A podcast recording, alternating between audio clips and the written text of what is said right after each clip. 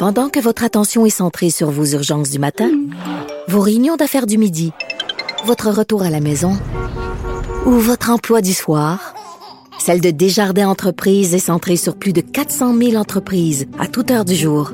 Grâce à notre connaissance des secteurs d'activité et à notre accompagnement spécialisé, nous aidons les entrepreneurs à relever chaque défi pour qu'ils puissent rester centrés sur ce qui compte, le développement de leur entreprise.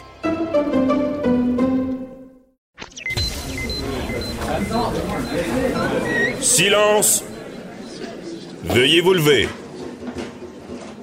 La cour présidée par l'honorable François-David Bernier est déclarée ouverte. Entrez dans les coulisses de la justice. Écoutez, vous serez pas jugé. Ils appellent à la barre les acteurs de l'actualité. Oui, votre honneur. Avec François-David Bernier. Avec François-David Bernier. Avocat à la barre. Cube Radio.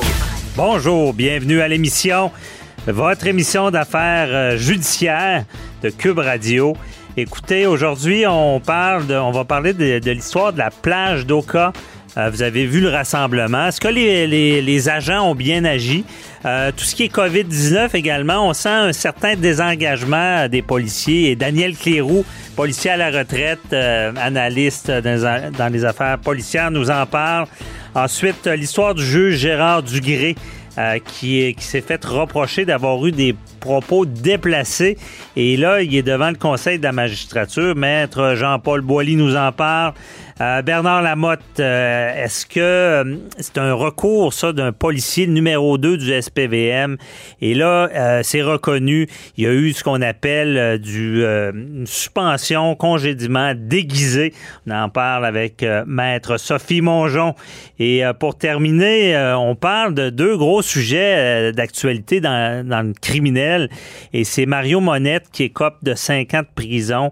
Et Mario Monette, c'est ce pasteur qui, euh, qui a, pendant 25 ans, fait subir des sévices à ses enfants, avec sa femme également et de l'affaire Victorio Reno Pereira qui plaide la légitime défense. C'est quoi la, légitime défense? On en parle avec Nada Boumefta, criminaliste. Votre émission commence maintenant. Vous écoutez. Avocat à la barre. Avec ce qui s'est passé sur la plage d'Oka, le gros rassemblement illégal, oui, euh, on parle de déconfinement, mais on n'est pas rendu où est-ce que ces gens pensaient qu'on était. Donc, euh, on parle d'à peu près de, de 1000 personnes qui se réunissent et euh, sans, sans règles sanitaires, sans distanciation. Euh, évidemment, ça fait scandale. Les autorités euh, sur place du parc, parc s'en rendent compte. Mais là, on se pose la question, euh, oui, OK, c'est illégal, mais comment on donne des contraventions? Comment on fait pour intervenir? Je sais pas pour vous, là, mais une gang de jeunes de même, il y a deux, c'est des agents en plus du parc, là, qui, la CEPAC, je crois, qui, qui arrivent. Qu'est-ce qu'ils font? Ils peuvent pas peuvent pas appeler l'escouade anti-émeute, là, je veux dire, ça, doit être difficile à gérer. Et ça nous amène sur un sujet, on l'a vu aussi euh, avec euh, l'étiquette COVID, euh, les Juifs assidiques qui se réunissaient, on, les prend, puis on donne pas nécessairement de contravention à tout le monde, on le donne à l'organisateur. Et certaines personnes parlent des fois du désengagement des policiers qui disent, ben, est-ce que ça vaut la peine qu'on intervienne? Et on en parle, on analyse tout ça avec euh, Daniel Cléroux, policier à la retraite, chroniqueur d'affaires euh, policières. Bonjour, Daniel. Bonjour, Maître Bernier. Donc, euh, comment tu as réagi en voyant ça? Tu imaginais-tu avec la matraque dans le tas? Ben oui. Écoute, euh, je trouve ça tellement drôle ce qui se passe présentement parce que j'écoute les médias, j'écoute les gens dans jaser. J'écoutais justement une entrevue qui s'est passée euh, jeudi avec euh, Drainville, je pense. Mm-hmm. Et puis, la madame se plaignait que les agents de la CEPAC étaient mal intervenus, puis qu'ils n'avaient pas fait le job, puis qu'ils n'avaient pas été assez euh, incisifs ou agressifs. Non, mais vous faites quoi, là, madame, vous aussi, là, dans cette manifestation-là, ou dans ce groupe-là? Tu sais, euh, t'as le, goût, as le goût de leur dire, euh, euh, c'est qui qui va faire la job si tu te responsabilises pas en même temps? À mhm. cas, là, ce sont des agents de la CEPAC. Ils n'ont pas le, Ils n'ont pas le pouvoir de donner des constats d'infraction. Là. Ils ont le pouvoir d'essayer de faire respecter les règlements qui ont été là-bas. Et puis, si les gens ne le respectent pas, ben, ils vont appeler la police, puis la police va se présenter. Mhm. Il y avait plus de 1000 jeunes. Ah, il y avait une grève hein, des cégeps cette journée-là. Euh, donc, euh, les jeunes se ramassent là, ils ont décidé de fêter. Mais il y en a d'autres du monde, on regarde la vidéo comme fou, il y en a d'autres du monde qui n'étaient pas avec ces jeunes-là, qui se sont ramassés là en groupe. Ils n'ont pas plus le droit. Ça Mhm. va faire que la CEPAC, ben, ils vont resserrer le règlement. On va passer, ils ont passé de 5 000 à 2500. Là, ils vont baisser ça à 1500. Je ne serais pas surpris qu'ils se ramassent à 750 comme autorisation. Tout le monde va être puni à cause d'une gang de pas bons. Parce Là, que. on se dit, vas-y. Non, mais je me dis, euh, ces agents-là, ils peuvent pas faire. Ils sont, je, veux, pas aller trop loin, mais ils sont pas armés. Ils ont pas de. ils- je, veux dire, pourquoi ils ont pas appelé la police? Ben parce qu'ils ont fait leur job. Ils ont demandé aux gens de se disperser. Ils ont demandé aux gens de s'en aller. OK. Ils ont été insultés, oui, c'est vrai. Il y a- il y a- mais quand tu demandes à quelqu'un de faire quelque chose qu'il veut pas, c'est tout le temps, c'est la réaction normale euh, des, des gens en groupe. Et puis, ils ont fini par disperser à peu près tout le monde. Ça s'est fait. Ça a pris le temps qu'il fallait que ça prenne. OK. Donc, ils ont que la réussi. police? Ben, la quand police- réussi. Ce que, ce que des gens réclament, c'est que la police débarque, donne des contraventions. Euh, Ah oui, ça c'est facile. Ça c'est vraiment facile. Fran- Hey, François, je vais te dire des affaires que personne n'ose dire. Là. ah, c'est bon. Vas-y. Écoute, les policiers, là, est-ce que tu penses qu'ils ont vraiment le goût de donner des constats d'infraction à 1500 pièces à peu près à tout le monde sans savoir que ce qui va arriver? Non. Quand tu regardes, quand tu regardes la façon dont ça se passe, on peut-tu faire un petit peu d'histoire? Oui, vas-y. Il y a quelques années, les Mohawks ont bloqué le pont Champlain euh, pour manifester après, après quelque chose. On a négocié avec eux autres pendant trois jours. Deux jours après que ce soit enlevé, il y a des Québécois, des Canadiens pur laine, qui sont allés bloquer le pont et se sont tous fait arrêter par la police. Ouais. Parce qu'il y a certaines situations où est-ce qu'on Mm. on marche sur des œufs. L'enjeu est Ben oui. plus grand que ce qu'on voit ou euh, la, la- Ben la manifestation ou le blocage.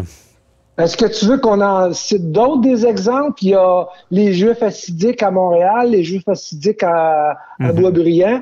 La police est intervenue de quelle façon là-dedans? On marche les œufs, la police, on fait attention, on est filmé, ils se font insulter. On donne un grand constat d'infraction à l'organisateur. Finalement, ils sont allés en cours, ils ont gagné un point. On sait bien qu'ils vont tricher dans cette affaire-là. Je veux pas les blâmer, là.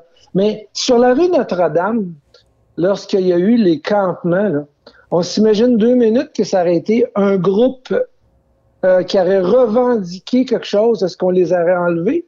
Mais quand c'est des gens euh, du Québec, on les enlève. Je m'excuse de dire ça, là, mais c'est de même ça se passe pour le vrai.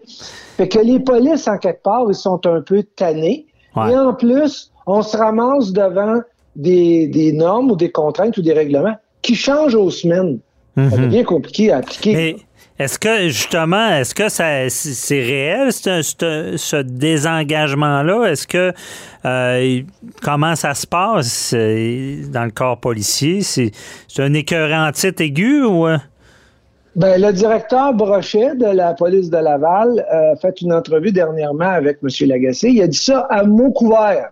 Que oui, c'est vrai, on trouve ça un peu difficile de, de travailler dans ces conditions-là. Non, non, regarde, moi, je parle avec le monde sur le terrain, là. Ils sont tannés en sacrifice. Ils sont tannés de se faire filmer. Ils sont tannés de se faire dire que quand ils font rien, c'est parce qu'ils sont peu heureux. Puis quand ils font de quoi, ils sont trop violents. OK. Parce que quand tu fais de quoi, ça va mal virer, c'est sûr. Là. Il y a une manifestation à Montréal là, euh, qui a eu la semaine passée les, euh, suite au conflit, euh, au conflit en Israël. Bon, ben, Israël contre la Palestine, euh, on est au Québec, puis ça se bat dans la rue. Ouais. Ouais. On revendique pas juste une opinion, là. On fait des, on fait des, on fait des choses qui sont pas correctes. Puis là, si on intervient, on se fait dire que on est raciste. On n'a pas fait ça comme il faut. Ouais. Et c'est sûr qu'en quelque part, les polices ils prennent un pas de recul puis ils disent on va protéger l'ensemble de la population, on va essayer de protéger nos commerçants, on va essayer de protéger nos vitrines hein, pour pas qu'ils se fassent toutes briser. Mhm. Puis euh, on va prendre des notes, puis on va filmer, puis on interviendra plus tard. Puis là, ben, le lendemain, ben il y a quelqu'un qui passe à une entrevue en quelque part puis qui dit que la police a rien fait.